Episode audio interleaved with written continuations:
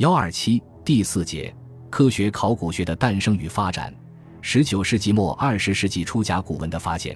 二十世纪初汉晋简牍、敦煌写本的发现，成为中国科学考古学诞生的前兆。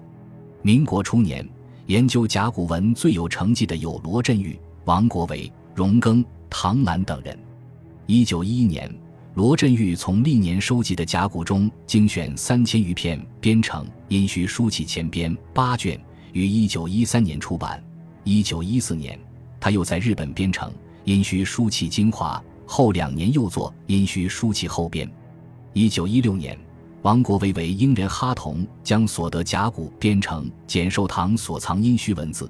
他还利用甲骨文资料写成《殷墟卜辞所见地名考》。因卜辞所见先公先王考等八篇重要论文，其他还有黄金甫的《叶中片语》，荣庚、徐润民的《殷墟卜辞》，唐兰的《北京大学所藏甲骨刻词》，孙海波的《城寨殷墟文字》，李亚农的《殷器直译》，胡厚轩的《厦门大学所藏甲骨文字》，华西大学所藏甲骨文字。研究汉晋简牍的著作有向达的《斯文海定楼兰所获兼素简牍遗文钞》，罗振玉、王国维的《流沙坠简》及其考试补遗附录，王国维的《屯戍丛残流沙坠简补正》，罗振玉的《简牍遗文》，贺昌群的《流沙坠简校补》等。研究敦煌文书的著作有陈元的《敦煌结余录》，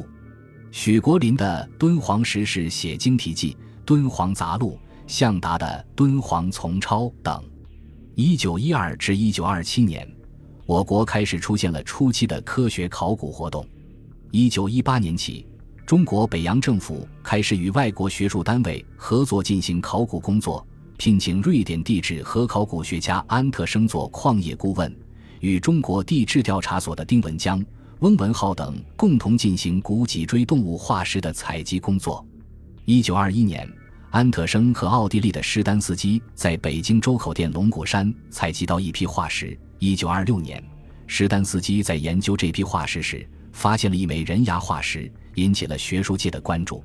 一九二一年，安特生、施丹斯基及地质调查所采集员刘长山、地质学家袁复礼到河南渑池县仰韶村进行考古发掘，获得一批石器和陶器。其中以彩陶为显著特征，提出了仰韶文化的命名。仰韶文化属新石器时代的遗存。之后，安特生又到甘肃、青海进行史前遗址的调查发掘，又发现了一些新石器时代的文化遗存。安特生根据在仰韶和甘青地区的发掘著有《中华远古文化》《甘肃考古记》《黄土的儿女》《中国史前史研究》《朱家寨遗址》《河南史前遗址》。等论著将这些地区远古文化划分为齐家、仰韶、马场、新店、四洼、沙井期，并认为黄河流域的彩陶文化是从中亚地区传来的。甘肃北山与南山之间及兰州附近黄河流域为其交通上的孔道。安特生所做的考古工作比较粗糙，他的一些结论在后来的考古发现中逐渐受到了修改和否定。但他在周口店首次发现人牙化石，以及在仰韶进行的首次新石器时代遗址的发掘，仍具有重要意义。和安特生大约同时，在我国搞考古调查的法国天主教神父桑志华，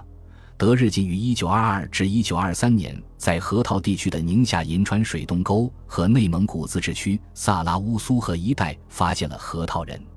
在欧洲的近代考古学影响下。中国开始建立考古学的学术团体，并主持野外发掘工作。一九二二年，北京大学成立了考古研究室，马衡任是主任。一九二四年，北京大学考古研究室又设立考古学会。一九二六年，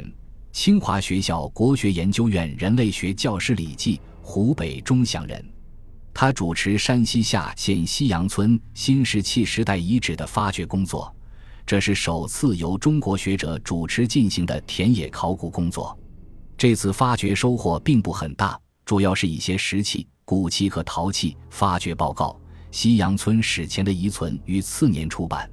这样，中国人自己研究的近代考古学就开始了。一九二七至一九三七年是我国在考古学上取得辉煌成就的十年。一史前遗址的发掘方面，一九二七年，北京周口店龙骨山洞穴内首次发现了北京猿人遗骸。一九二九年十二月，我国古生物学家裴文中在该地发现了第一个猿人头盖骨化石，国内外学术界为之震动。一九三三年后，在龙骨山的山顶洞内又发现一万八千年前的八个人类个体，其中较完整的有三具。为我国新人化石蒙古人种的祖先。一九三零至一九三一年，历史语言研究所考古学组的李继和梁思永在山东历城县城子崖进行考古发掘，发现一种以磨光黑陶为显著特征的新石器时代遗存，它区别于仰韶彩陶，被称为龙山文化。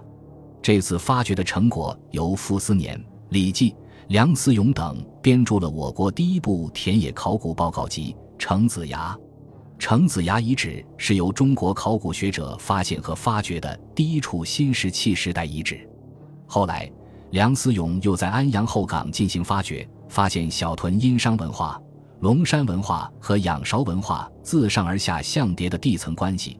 解决了仰韶、龙山、殷商文化的相对年代问题。这就是著名的三叠层的发现。一九三六年。西湖博物馆施更新在杭县发掘了良渚遗址，发现了良渚文化，这是在我国南方第一次发现的一种新石器时代文化。发掘报告《良渚》于一九三八年出版。这一时期，还在甘肃的河套、吉林的故乡屯等地发现了与山顶洞人同期的文化遗存。这些重大的发现，对我国原始社会史研究具有重大意义，使前期考古学由此兴起。二殷墟甲骨文的发掘和研究方面，一九二八至一九三七年，中央研究院十余所考古组的李济、董作宾等对殷墟进行发掘，前后共十五次，获带字甲骨两万四千八三十二片。董作宾编为殷墟文字加一编，郭沫若亦将部分编入补词通纂。河南博物馆也于一九二九年和一九三零年两次对殷墟进行发掘。得到甲骨三千六百五十六片，由关伯义编为《殷墟文字存真》，孙海波编为《甲骨文录》。三简牍发掘方面，一九二七年，中国以学术团体名义，与瑞典探险家斯文赫定合组西北科学考察团，北京大学教授徐秉场任中方团长，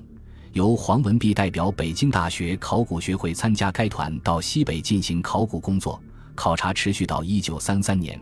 与居延故塞发现汉代居延都尉府的简牍一万一千多枚，与罗布闹尔得汉代简牍及其他古物，与吐鲁番发现高昌古墓群得陶砖甚多，又于库车得壁画及写经，还有其他出土文物。以后陆续发表了《罗布诺尔考古记》《吐鲁番考古记》《塔里木盆地考古记》《高昌陶集》《高昌专辑》，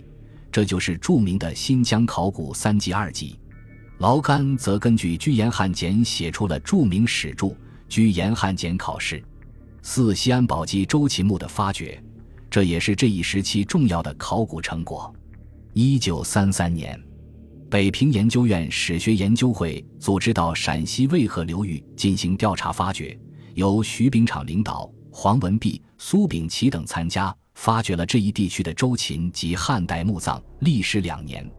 后来。由苏秉琦将宝鸡斗鸡台出的周秦墓葬资料进行整理研究，于一九四八年发表了《宝鸡台沟东区墓葬的报告》。在报告中，苏秉琦首创按器物形制学划分墓葬随葬陶器组合的共存关系，作为分期断代的标准方法，为后来的形制学研究树立了楷模。同时，他在研究中还提出了探索周文化渊源的线索。把我国考古学的研究进一步引向深入。一九三七年抗日战争爆发，侵华日军肆意摧残中国文化事业，对文物或掠夺或焚毁。据一九四五年十月战时文物保存委员会登记，战时文物损失共三百六十多万件，有一千八百七十箱，估计七百四十一处。为避免文物少遭日军破坏，中国考古机构将所藏文物西迁。七七事变后，中央博物院筹备处级着手选择藏品，分装多箱，一部分密存南京朝天宫故宫仓库和上海兴业银行，大部分珍品则于1937年7月离宁迁汉，旋入川，在重庆南岸沙坪坝建库贮藏。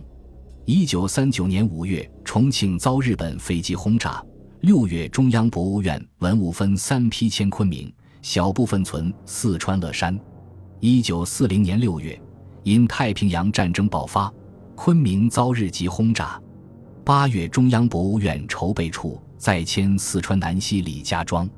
故宫博物院的文物在一九三七年八月运出第一批，由南京出发，经汉口、长沙，最后到贵阳安顺。一九四四年再迁八县。第二批文物从水陆两路抢运，水路经汉口、重庆到乐山，陆路从南京下官庄火车经宝鸡、汉中、成都到峨眉。中国考古学者在抗战后方的西南和西北地区，在艰难条件下尽最大努力开展考古工作。一九三七年，中央博物院筹备处主任李济邀请留学欧美的吴金鼎、曾昭玉、冯汉纪、夏奈等一批年轻的考古学者到筹备处工作。一九三八年，他们都来到了四川。冯汉骥只身一人前往四川西北部岷江上游羌族地区进行考察，在汶川县清理了石棺葬后，发表《岷江上游的石棺葬文化》一文，首次科学地报道了这类墓葬。一九三八年十一月，吴金鼎去云南苍耳境大理附近调查南诏时期太和故城、白王冢、三塔寺等遗址和马龙、龙泉、中和等史前遗址。次年三月。他和曾昭玉、王介臣发掘大理附近的马龙、青壁、佛顶等六处遗址，同时又调查发现了一些新遗址。他们将苍耳境发现的史前文化和华北仰韶、龙山文化做了比较，发现苍耳境文化中的断线压纹陶与半月形石刀具有独特性，故将其取名为苍耳文化。曾昭玉等对室内文物进行整理和研究。在李庄等处举办了多次文物展览。一九四一至一九四二年，中央研究院十余所、中央博物院筹备处和中国营造学社合组川康古迹考察团，去四川彭山县双江镇附近发掘汉崖墓，清理了七十七座崖墓和两座砖石墓，出土陶俑等文物数百件。发现的一件陶制佛座，对研究佛教传入具有重要价值。彭山崖墓还为研究汉代建筑和艺术提供了许多珍贵资料。一九四二年，十余所中央博物院筹备处和四川省博物馆合作，由吴金鼎主持发掘成都附近的五代前蜀王建墓，取得了较大收获。一九四二年，十余所和中央博物院筹备处等合组西北史地考察团，敦煌组由向达负责，主要考察了敦煌千佛洞。针对少数人对敦煌壁画的破坏，提出了保护敦煌的措施。历史组由劳干负责，注重考察汉代遗迹，收集汉简。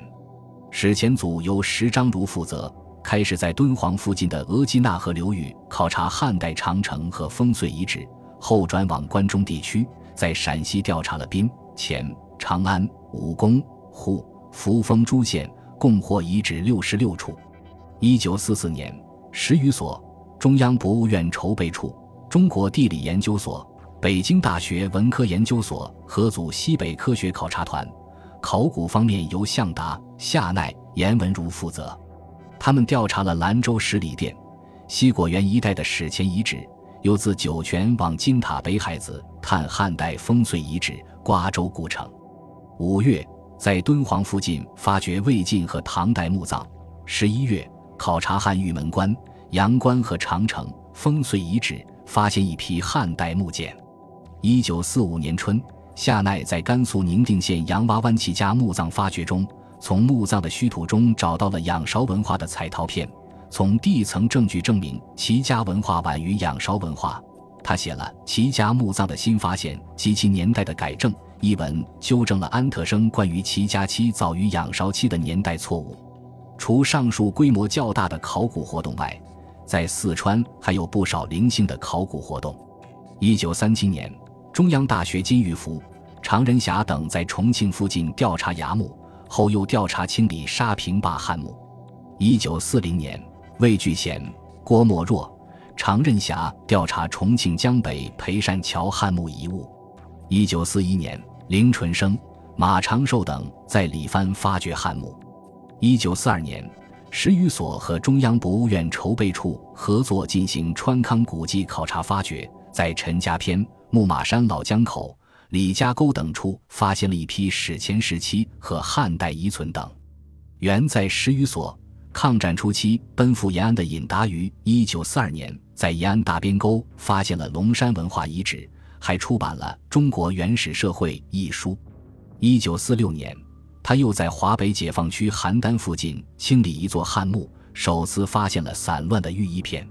一九四六年年底，中央博物院筹备处李庄与乐山两处人员及文物返运南京。一九四七年，故宫博物院先将乐山、巴县、峨眉三处文物集中重庆，然后全部运返南京。新中国成立前夕。国民党政府下令将大量文物运往台湾，其中有故宫文物二十三万一千九百一十件，中央博物院筹备处文物一万一千七百二十九件。从一九二六年李济主持西洋村史前遗址发掘到新中国成立，中国考古学经过二十余年的发展，已初具规模，做了不少调查发掘工作，开辟了自己的道路。摸索出一套适合中国特点的田野工作方法，积累了一批通过正规发掘的科学资料，出版了一批考古学论著，为我国考古学的发展奠定了基石。本集播放完毕，感谢您的收听，喜欢请订阅加关注，主页有更多精彩内容。